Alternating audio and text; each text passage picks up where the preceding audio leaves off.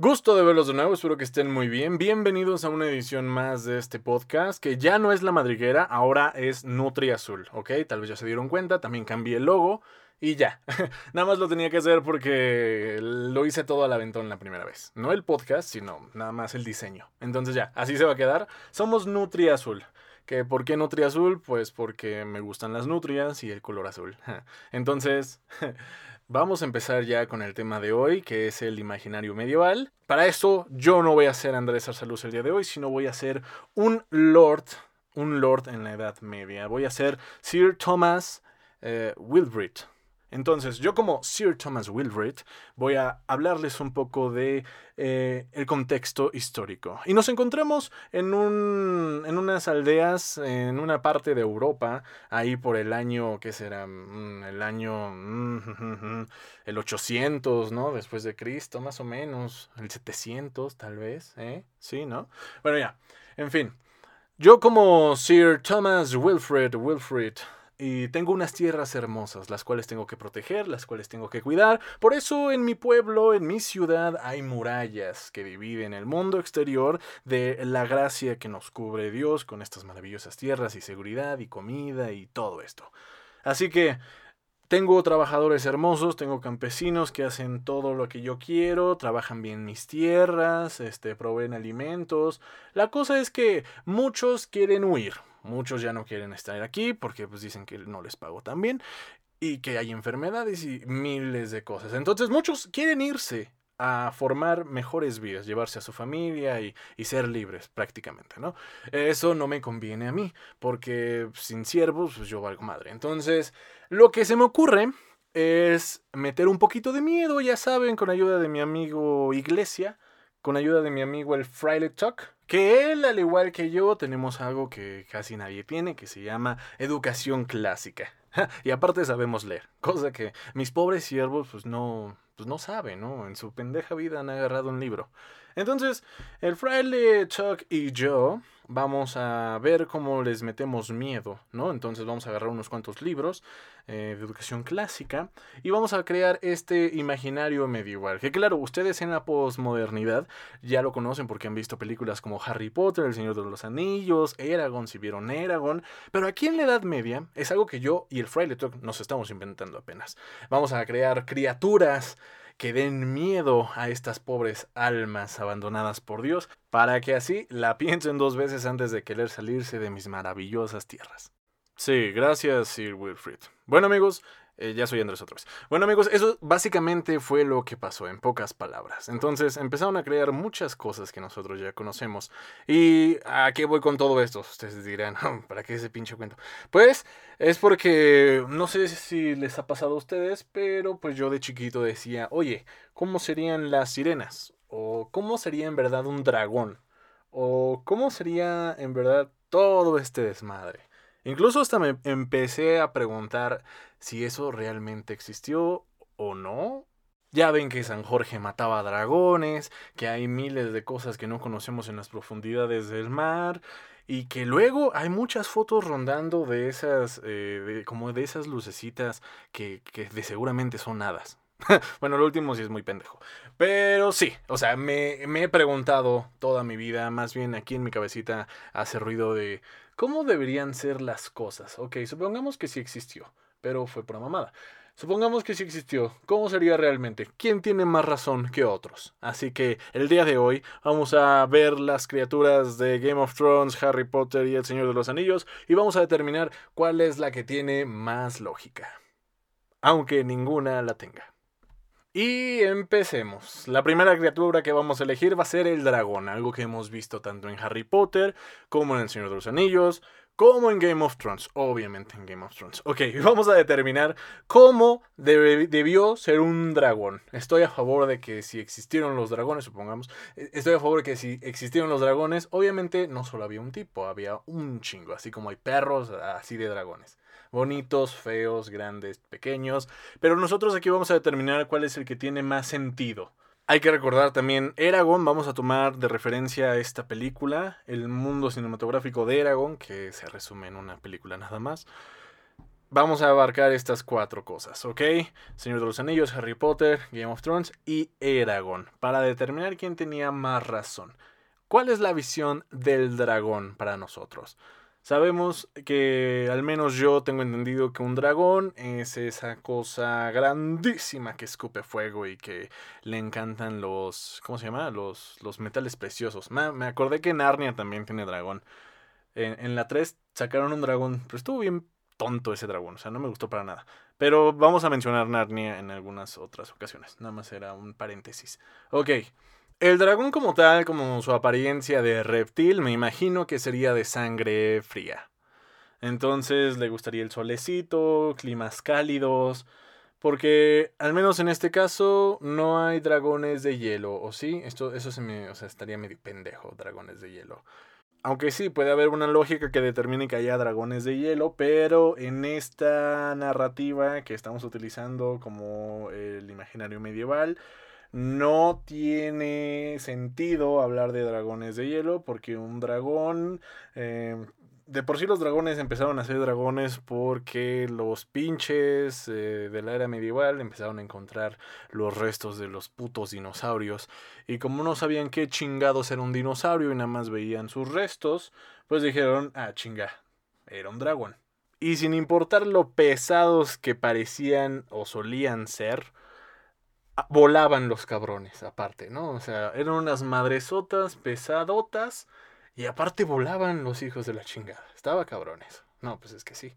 Pero San Jorge los mataba. San Jorge mataba dragones. Y ustedes me dirán algo así como, pero Andrés, China también tiene dragones. Y aquí en México, Quetzalcoatl, la serpiente emplumada, ¿me vas a decir que eso no es como un pinche dragón? Y yo les diré, pues sí, es que había dinosaurios en todas partes, amiguitos. ¿O en verdad existieron los dragones? Hmm. ¿Qué nos está ocultando el gobierno? Hmm. La iglesia tendrá... pues sí, es un enigma.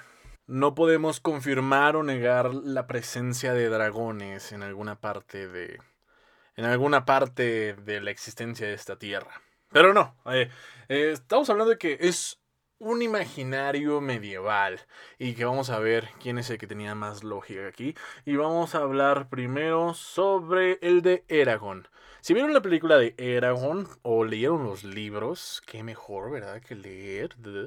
Si vieron la película, recordarán que ahí los humanos doman a los dragones. O sea, ahí los dragones están para servir a los humanos. Existen los jinetes de dragón, que son estos güeyes que son elegidos para que puedan montar dragones y tienen una conexión increíble con ese dragón. Ellos leen sus pensamientos, pueden hablar con su dragón solo por la mente, solo ellos pueden hablar con su dragón. Y aparte, no son dragones tan grandes, o al menos eso vimos en la película, que no eran tan grandes. O sea, hicieron unas, eran unas madresotas, estoy de acuerdo. Pero no eran tan grandes porque eran, las podían montar. Era como un, un elefante, un poco más grande que un elefante. Entonces, Eragon como tal nos da la idea de que los dragones eran para la batalla, para romper madre y conquistar. Y para que aparte tuvieras toda una conexión con el dragón, porque acuérdense que en la película decían, eh, si el jinete muere, también su dragón. O sea, un jinete vivirá si su dragón muere, pero si es el jinete, también su dragón. Eso está cool. Eso está chido, es romántico, te hace pensar así en esta conexión espiritual que tenemos con esa bestia. Y estuvo chido, no sé por qué no hicieron más películas de Eragon. Pero bueno, regresando al tema de los dragones, Eragon nos da esta idea que yo la adopto bastante bien y que no niego que en algún momento, si es que hubieran existido los dragones, el ser humano los hubiera domado. Al menos una raza de dragones, que sería la que aparece en Eragon, sí, le doy un yes, ok, sí existió, porque seguramente así, así sería. O sea, pero ya sería un caso bastante evolucionado donde el hombre haya estudiado al dragón y ya pueda haberlo, o sea, domado, ¿no? Tal vez no hablaríamos con el dragón, tal vez no existiría esa telepatía, o quién sabe. Si no, no tendríamos esos, esa habilidad con la mente. Bueno, ¿qué es, la, ¿qué es el dragón que da esa habilidad? No, no es que el jinete pueda hablar con dragones. Es su dragón que le da esa habilidad solo a él para que se pueda comunicar. Ah, aún así, ok. Eragon tiene un ok, no se me hizo tan pendejo ese, ese uso, ese término. Eh, eh, los dragones de Eragon me gustan, pasan.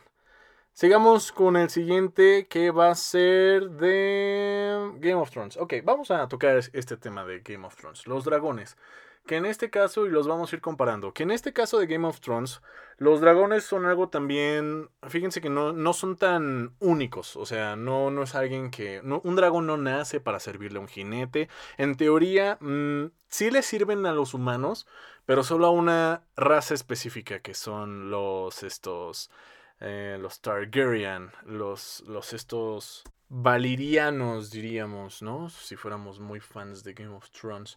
Los valirianos solo montarían dragones en ese, en ese caso. Y los dragones, en, en, todo sentido, son mucho más grandes. Ahora aquí, aquí se aplica, o sea, son mucho más grandes. Son unos hijos de la chingada, o sea, se, se pierde el control tantito y actúan conforme a su naturaleza. O sea, ellos no se miden. Si quieren comer, comen. Si quieren matar a un bebé para alimentarse, lo hacen. No se van a tocar el corazón. Eso es el instinto salvaje de unos dragones, a diferencia de Aragón, que es una época, digamos que esos dragones serían una época muy primitiva todavía en la era de los dragones, donde todavía es una raza bastante grande que si bien la montan los, los que le tienen confianza al dragón, pero que pues, no cualquiera lo haría, ¿saben? O sea, no... E, e, eso sí da miedo. E, ese, ese tipo de dragones sí dan miedo, aunque de cierto modo están controlados. Y de cierto modo, a comparación con Eragon, los dragones de la serie nacieron porque estaba ahora sí que su madre, ¿no? La madre de dragones. Ellos prácticamente nacieron por, por ella. Entonces, él tiene, ahí podemos eh, dar una comparación con la conexión que tiene humano con dragón, humano con bestia, también se ve en Game of Thrones. Y en cuanto a la montura, también lo hace. Claro, solo el dueño o dueña del dragón lo puede montar, pero sí, se usa para batallas bastante bien, es bastante funcional en batallas. Y tiene, pues sí, o sea, sí lo usamos. Entonces las comparaciones hasta ahora son que hay una conexión humano-bestia, que lo montamos y que sirve para romper madre. Sí.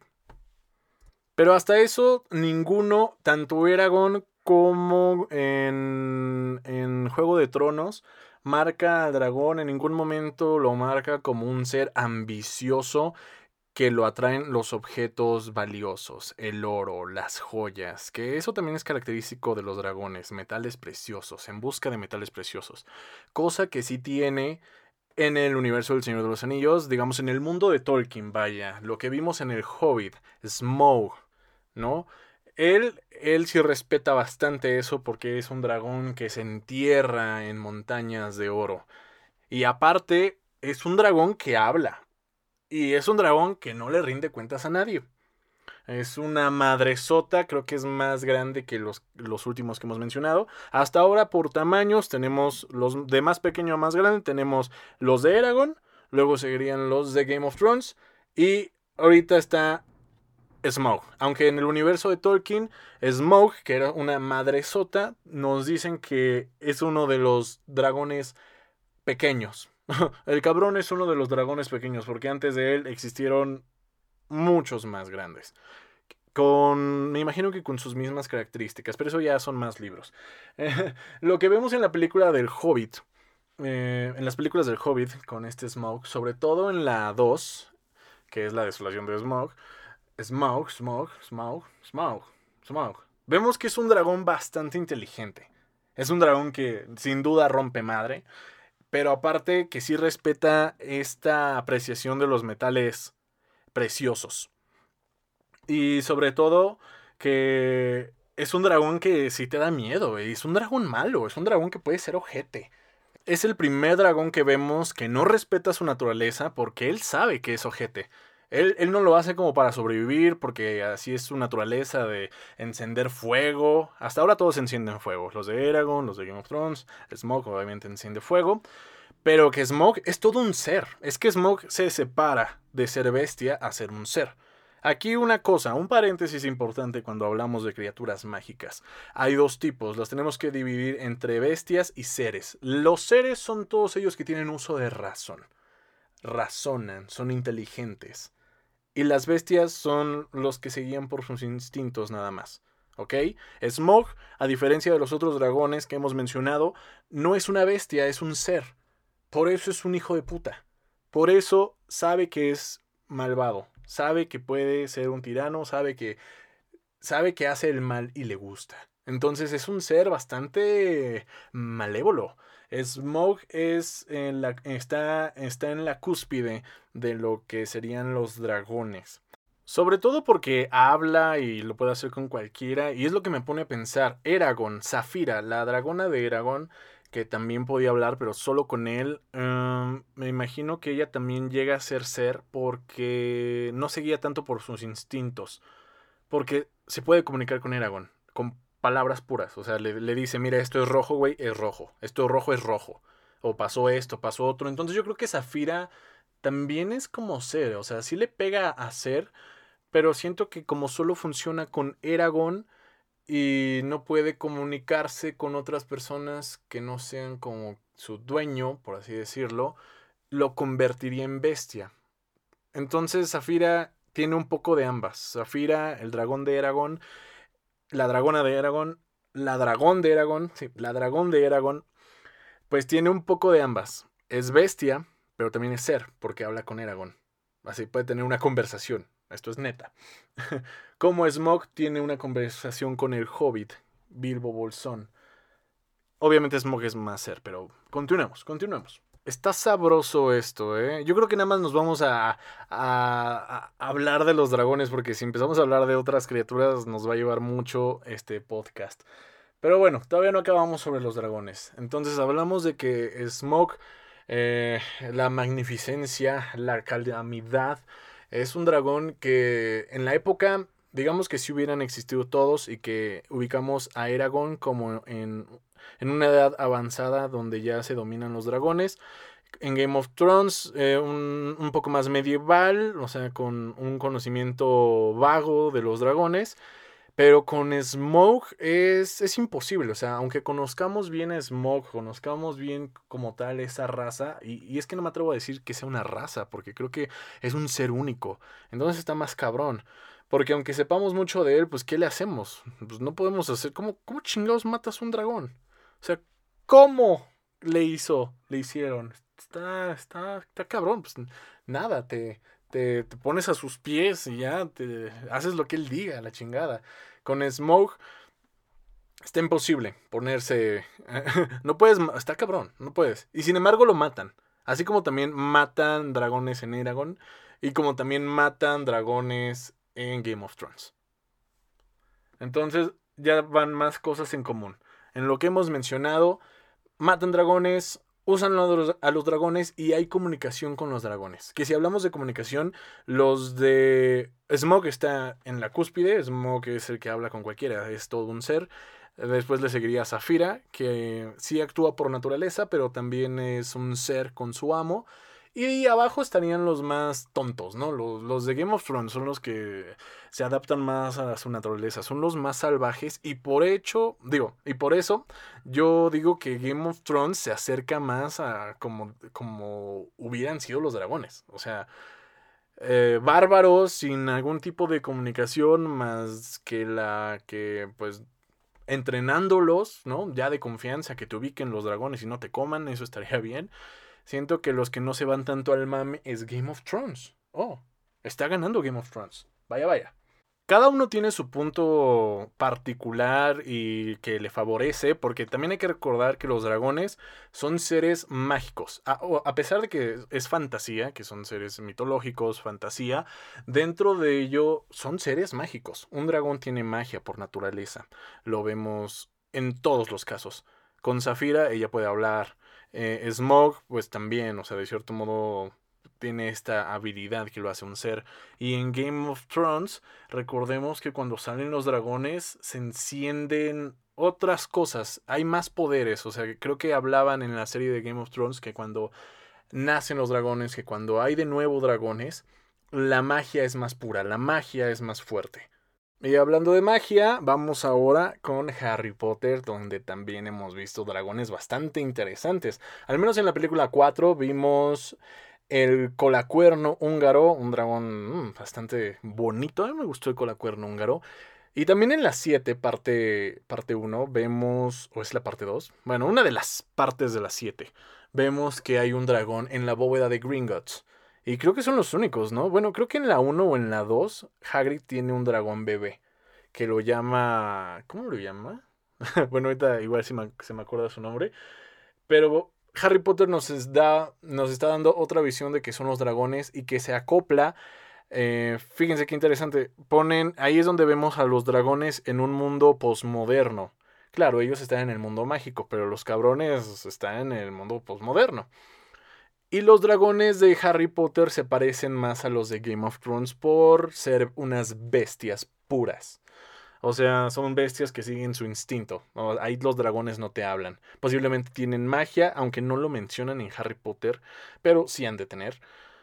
Y en Harry Potter como tal, el tamaño de los dragones es eh, más pequeños que en Game of Thrones, pero un poquito parecidos a los de Eragon. O sea, con la dragona de Eragon Zafira podemos darnos unos, unos aires, así como el colacuerno. El colacuerno húngaro, pues no es tan grande. O sea, el colacuerno húngaro yo creo que ahí se da más o menos con Zafira. Zafira. Yo, y, creo que el colacuerno es un poco más grande que Zafira. Entonces, bueno, no, ahí como que se van dando. Entonces, en cuanto a tamaños, ya tenemos eh, de menor a mayor. Empezamos con Zafira, la dragona de Eragon. Le seguirían los dragones de Harry Potter, que no son tan grandes.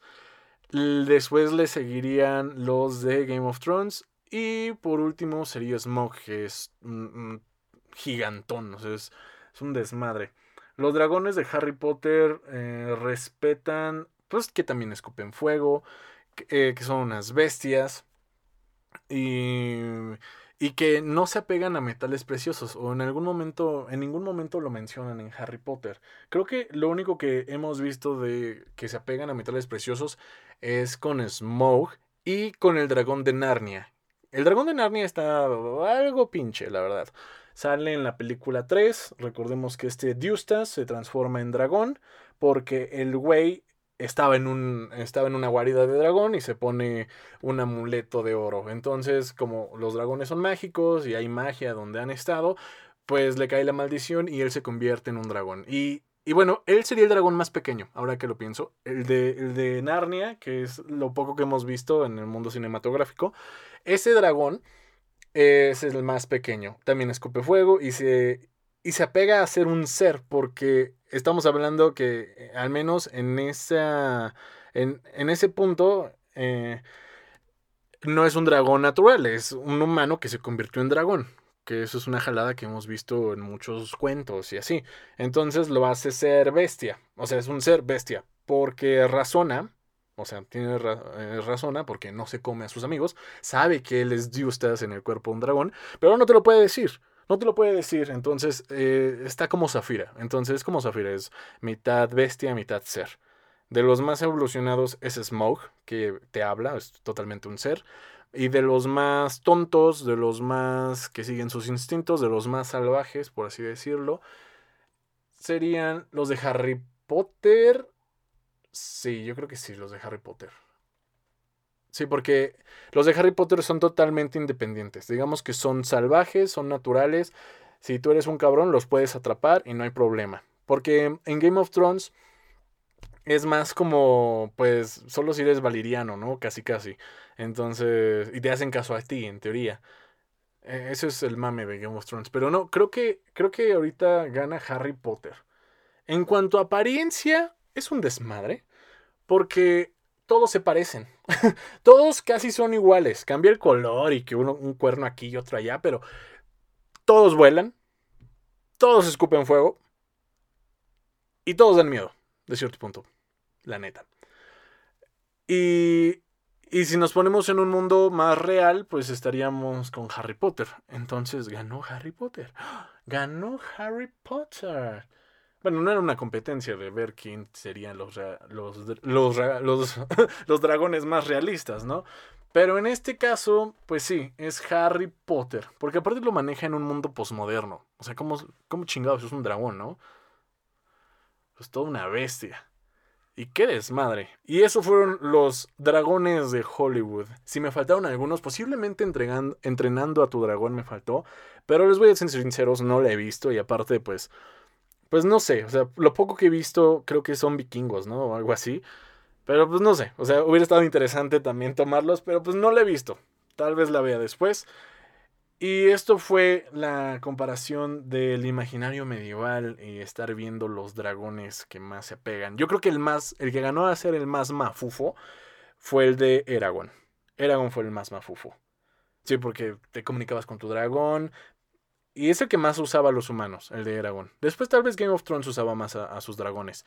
El super independiente, pues, fue Smoke, porque aún así en Harry Potter, aunque son salvajes los dragones, pues los usan para cuidar cosas. O sea, de cierto modo, los tienen. Hay un control sobre ellos. Cosa que no se puede tener Smoke. ¿Cómo domas a Smoke? Pues no se puede. y yo creo que, amigos, aquí le dejamos por el día de hoy.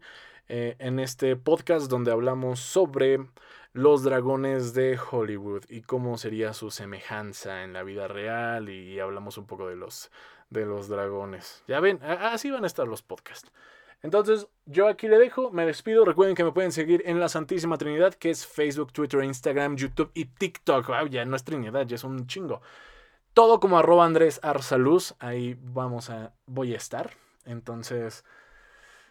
Si quieren ver lo que estoy haciendo en las otras redes, pues igual y se sorprenden. Por ejemplo, TikTok. Y ya. Yo los dejo, nos vemos eh, la próxima semana con el próximo podcast en esto de Nutria Azul. Y muchísimas gracias por ver, eh, perdón, por escuchar hasta acá. que tengan un excelente día y nos vemos en Sai por ahí, en otro podcast o en TikTok. Vayan y síganme en TikTok. mate